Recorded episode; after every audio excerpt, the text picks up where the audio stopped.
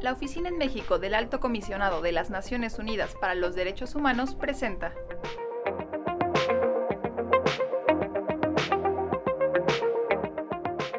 Hola quienes nos escuchan, bienvenidas, bienvenidos al podcast de la Oficina en México de la Alta Comisionada de las Naciones Unidas para los Derechos Humanos. Diversos instrumentos internacionales y la propia legislación interna reconocen el derecho a la integridad de cualquier persona, independientemente de su edad. Sin embargo, se siguen utilizando los castigos corporales o humillantes como métodos de disciplina o de crianza. Soy Abigail Islas y en esta ocasión hablaremos sobre la importancia de prohibir los castigos corporales y humillantes contra niñas, niños y adolescentes. Para ello quiero dar la bienvenida a nuestra invitada Lilian Ivonne Cicero Sornio. Ella es titular de Derechos, tiene 17 años, y a nuestros invitados, Leonardo Mier, él es oficial de protección a la infancia UNICEF, y a Jorge Calderón, él es secretario de Estudio y Cuenta de la Suprema Corte de Justicia de la Nación. Bienvenidos, bienvenida, muchas gracias por compartir este espacio con nosotros.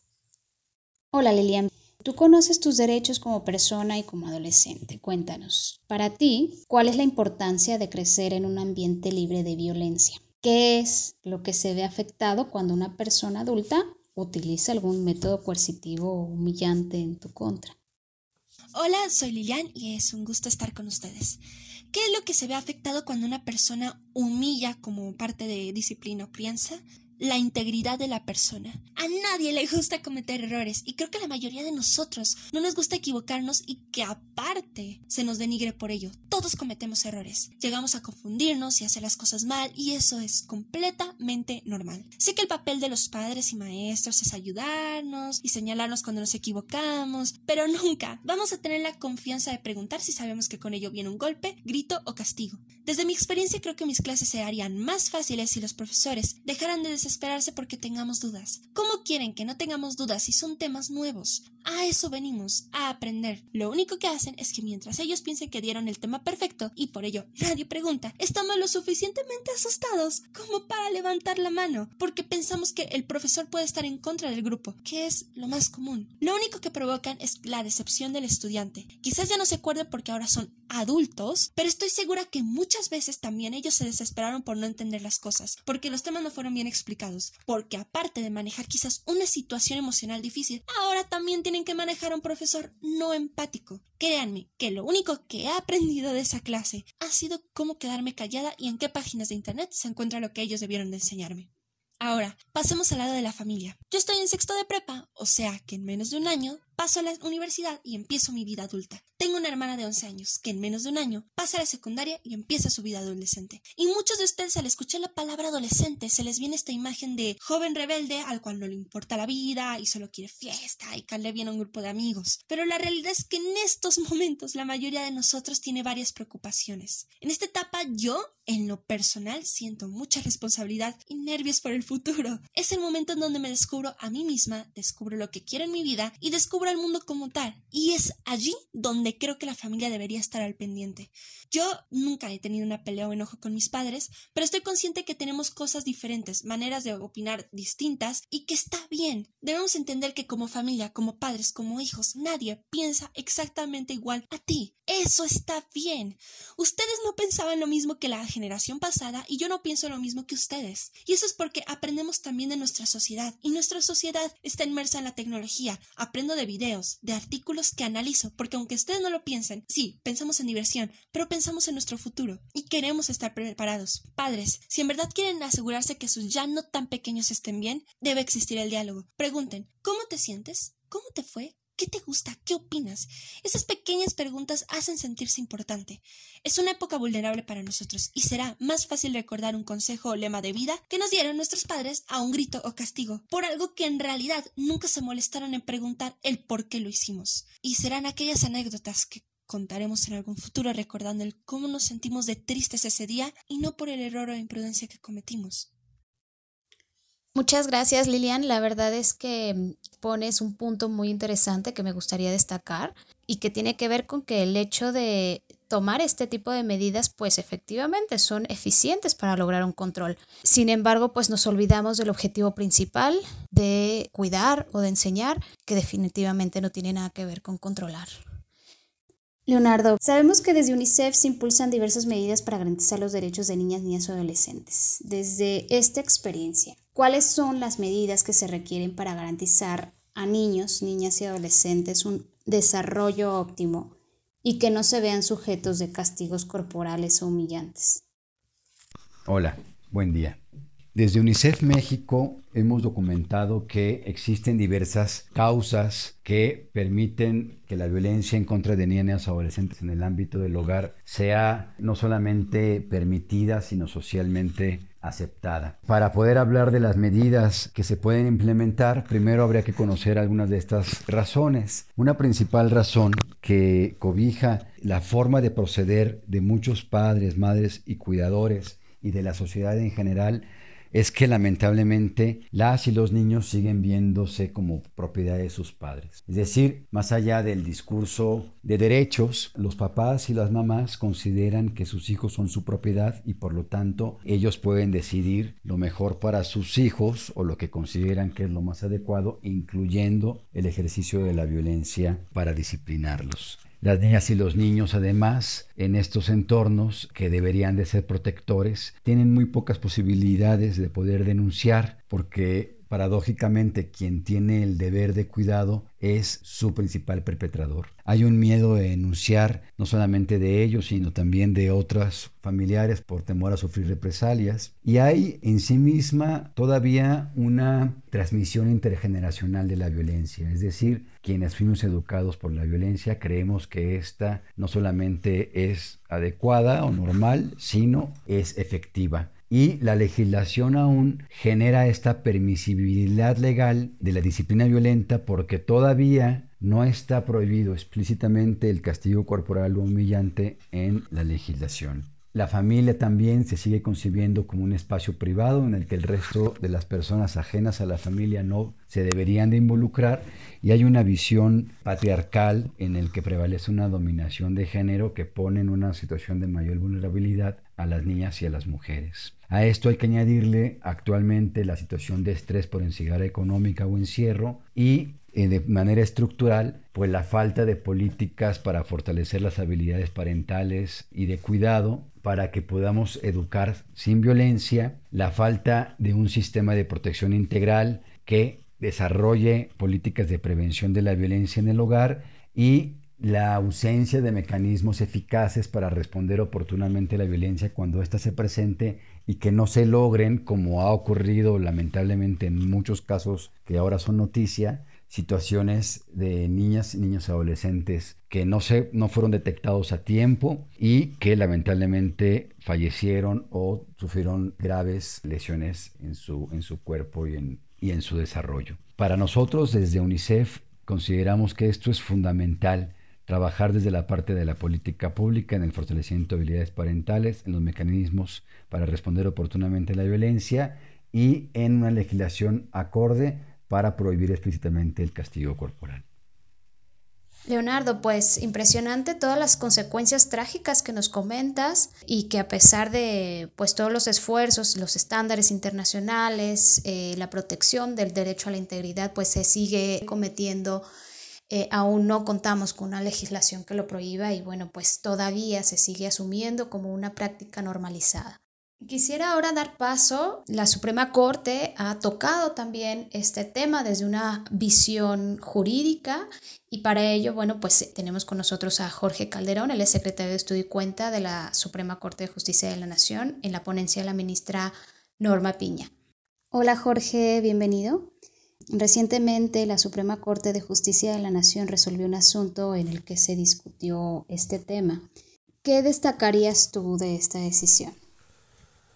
Muchas gracias a la Oficina en México del Alto Comisionado de la ONU para los Derechos Humanos por esta invitación para participar con ustedes en este tema que me parece de gran relevancia, no solo para nuestro país, sino para toda la región americana y muchos otros países en los que persisten estas prácticas de disciplina a menores de edad.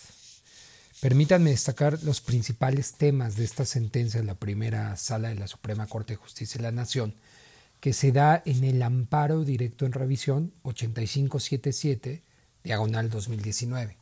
Los hechos del caso versaban sobre el padre de un niño de tres años de edad, el cual demandó en su favor el cambio de la guardia y custodia de su hijo en virtud de que la madre habría ejercido sobre el niño actos de violencia física, particularmente golpes en la espalda con un cable de un celular que le habría dejado marcas en la espalda. Frente a ello, luego de las diversas instancias judiciales, el órgano de amparo estimó que se trató de un acto aislado, realizado como una medida correctiva disciplinaria que estaría justificada y que no encuadraba en la definición de castigo corporal conforme a la doctrina del Comité de los Derechos del Niño. El caso llegó a la Suprema Corte de Justicia de la Nación y la controversia en materia de constitucionalidad correspondía en determinar si dicho incidente de los maltratos al niño podían ser considerados como derivado de una medida correctiva justificada o bien si la misma encuadraba en la definición de castigo corporal a menores de edad, y con ello correspondería pronunciarse sobre la determinación de la guarda y custodia del niño. Bueno, a la luz de esta problemática específica, conforme a los preceptos constitucionales y convencionales aplicables al caso concreto, el análisis se realizó en cuatro apartados de la sentencia. El primero trató sobre el principio rector del interés superior de la infancia. El segundo sobre la protección de la niñez frente a los castigos corporales. El tercer apartado sobre la convivencia del menor de edad con sus progenitores separados. Y el cuarto apartado sobre el derecho de los infantes a ser escuchados. Con esta sentencia se desarrollaron estándares pues, relevantes sobre cada uno de estos temas abordados. Ahora bien, particularmente sobre el tema del castigo corporal como método de disciplina, la primera sala de la Suprema Corte analizó como parámetro de regularidad constitucional el artículo 4 de la Constitución General Mexicana, también la Ley General de los Derechos de Niñas, Niños y Adolescentes, la Convención sobre los Derechos de los Niños y particularmente las observaciones generales número 8 y número 13 del Comité de Derechos del Niño de la ONU, que tratan sobre esta materia particular, y también algunos otros precedentes del sistema interamericano, de la Corte Interamericana y la Comisión Americana sobre esta materia. Ahora bien, al respecto, la sentencia concluyó que el maltrato físico, sea leve, moderado o grave, que tenga por objeto causar cierto grado de dolor o malestar, o cualquier castigo que busque menospreciar, humillar, denigrar, amenazar, asustar o ridiculizar al menor de edad, constituye un castigo corporal, es decir, un, o un trato cruel y degradante el cual resulta incompatible con la dignidad y los derechos de los menores de edad a su integridad personal y a su sano desarrollo integral, por lo que la erradicación del castigo corporal y los tratos crueles y degradantes es una necesidad apremiante en nuestra sociedad, dice la sentencia, que vincula a no justificar tales conductas como métodos correctivos o de disciplina para la niñez en ningún ámbito. De manera destacada, la Suprema Corte en esta sentencia señaló que es consciente de esta problemática sobre el castigo corporal y los tratos crueles y degradantes a niñas, niños y adolescentes, particularmente en México, donde históricamente se ha normalizado y aceptado tanto en los ámbitos familiares como de educación y readaptación de la infancia, lo que ha tenido consecuencias directas en la forma de asimilar la violencia que se vive en este país por lo que reiteró que esas formas de disciplina se deben erradicar. Muchas gracias. No, gracias a ti, Jorge. Muchas gracias por explicarnos este importante precedente que, bueno, pues sin duda nos transmite un mensaje muy relevante que es el de no tolerar este tipo de actos disciplinarios, ¿no? Que lamentablemente pues está arraigado en nuestra sociedad. Quisiera también preguntarte, Jorge, Entendemos que esto es una sentencia que resuelve un conflicto entre dos partes, ¿no? Pero entendemos también que de esta sentencia derivan algunas tesis de jurisprudencia. ¿Qué señalan estas tesis, Jorge? ¿Y, cuál es la importancia de que existan estas tesis a diferencia de una sentencia? Sí, efectivamente, a raíz de esta sentencia en el amparo directo en revisión 8577 diagonal 2019, de manera destacada se generan las primeras tesis aisladas sobre castigo corporal como método de disciplina en perjuicio de niños, niñas y adolescentes, y también sobre justicia con perspectiva de infancia. Los rubros de estas tesis sostienen la primera, por ejemplo, que respecto del castigo corporal como método de disciplina, los maltratos y agresiones físicas contra menores de edad, sean leves, moderados o graves, son contrarios a su dignidad humana y vulneran su derecho a la integridad personal, con los fundamentos que ya relatamos en el segmento anterior. La segunda tesis dice que respecto de los castigos corporales, su incidencia en la asignación de la guarda y custodia se debe determinar en cada caso, en función del interés superior del menor de edad. Es decir, el acto o actos de violencia física no conducen en automático a negar la función de la guarda y custodia al progenitor que ejerció la violencia para otorgársela al otro padre, sino que se debe ponderar todos los elementos del caso para garantizar que la decisión sobre quién ejercerá sus cuidados y quién mantendrá un régimen de convivencia con el niño sea el escenario de mayor beneficio para el menor de edad.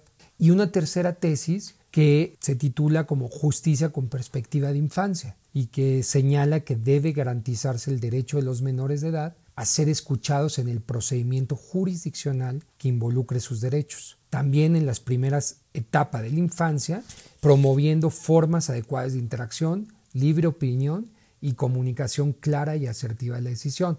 Es decir, lo que destaca es que las autoridades judiciales y sus auxiliares deben proveer la mejor forma de interactuar con el menor de edad y alcanzar su libre opinión de acuerdo con su edad y grado de madurez, ¿sí? tomando en cuenta los ciclos vitales, lo que es la primera infancia, la infancia y la adolescencia, pero no rechazar la escucha del menor solo en razón de su temprana edad pues el ejercicio de ese derecho puede darse no solo con la implementación de los mecanismos formales de los que participan las personas adultas, como serían declaraciones testimoniales o escritas, sino destacando también un aspecto novedoso de la sentencia, que es que la opinión del menor de edad se tome a partir de metodologías pedagógicas y didácticas que brinden condiciones adecuadas al niño, niña o adolescente y puedan alcanzar su objetivo, así como que la manera también de comunicar la decisión a los infantes debe ser transmitida de manera clara y asertiva, reflejando en ello que se tomó en cuenta pues, la opinión que, que dieron.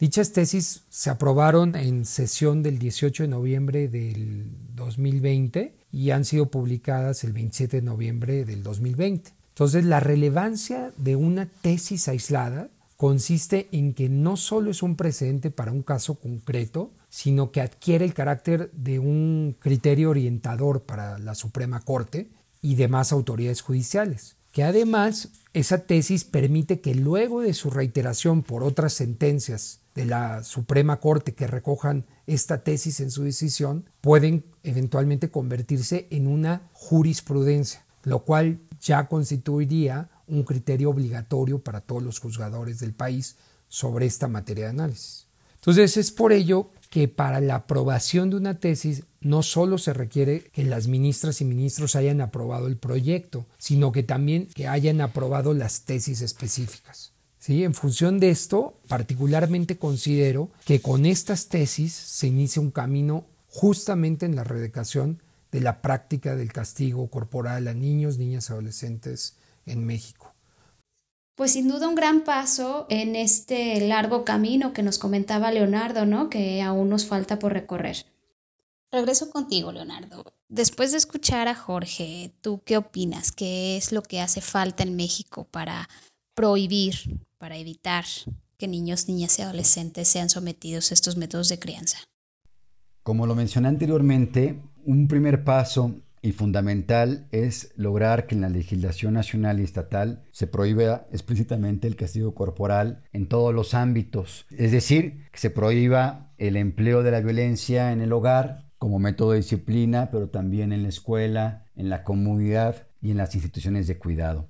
También es fundamental desarrollar programas y campañas que incidan en el cambio cultural y que cada vez más nos demos cuenta que el empleo de la violencia en contra de la infancia es inaceptable y que además niñas y adolescentes son sujetos plenos de derechos como cualquier otro ser humano. Desde la perspectiva de las comunidades es fundamental ir trabajando en cada una de las comunidades para generar cambios de conocimientos, actitudes y comportamientos en favor de métodos de crianza positiva y buen trato, fortaleciendo las competencias parentales y de cuidado de padres, madres y cuidadores. Y a la vez también es importantísimo pues fortalecer las capacidades de niñas, niñas, adolescentes de reconocer las situaciones de violencia que están viviendo, de poder ser resilientes, de poder encontrar sus propios recursos para poder superar las situaciones de adversidad en las que se puedan encontrar y en su caso poder reportar estas situaciones a través de un adulto de confianza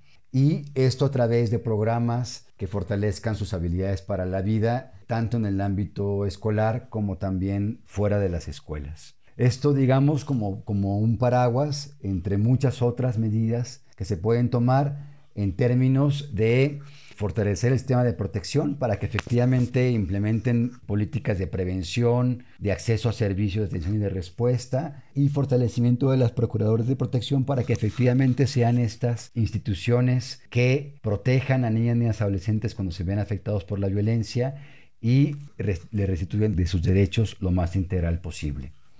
Para ir cerrando, Lilian, por favor, ¿nos puedes comentar qué medidas crees, consideras relevantes que debamos llevar a cabo adultos para tratar mejor a niños, niñas y adolescentes? Ponerse nuestros zapatos. Muchas veces el adulto nos dice que lo que estamos viviendo no se compara con lo que ellos han pasado, y quizás sea verdad, pero no por minimizar nuestros problemas significa que desaparezcan.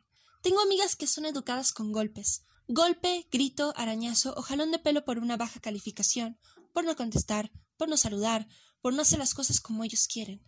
Y muchas veces la justificación que he escuchado es a mí me enseñaron así. Y lo entiendo, lo comprendo.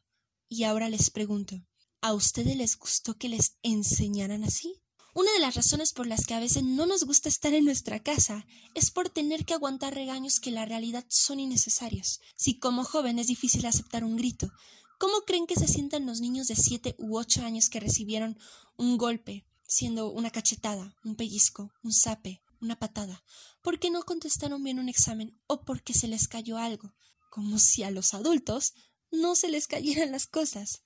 Recordemos que uno tiene la madurez de su edad.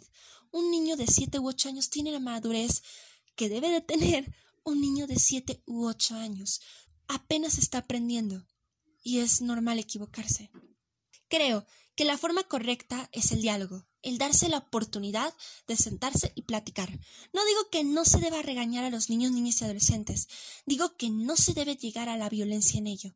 El entender algo viene con práctica, y si nuestros padres están allí para acompañarnos y ayudarnos, el aprender dejará de ser algo pesado. Si nuestro profesor está allí para para estar abierto a nuestras dudas, dejaremos de repetir un concepto y lo entenderemos. Porque no me digan que esta no es una etapa no importante. Ustedes, ¿qué aprendieron cuando tenían nuestra edad, cuando eran menores de edad? Lilian, tus palabras son una invitación a continuar reflexionando sobre nuestro comportamiento habitual. Como hemos podido platicar, a pesar de los avances, pues aún hay mucho por delante. Muchas gracias a nuestros invitados, a nuestra invitada y a quienes nos escuchan. Agradecemos su presencia en este espacio y les invitamos a estar pendientes de nuestras próximas emisiones. Hasta pronto.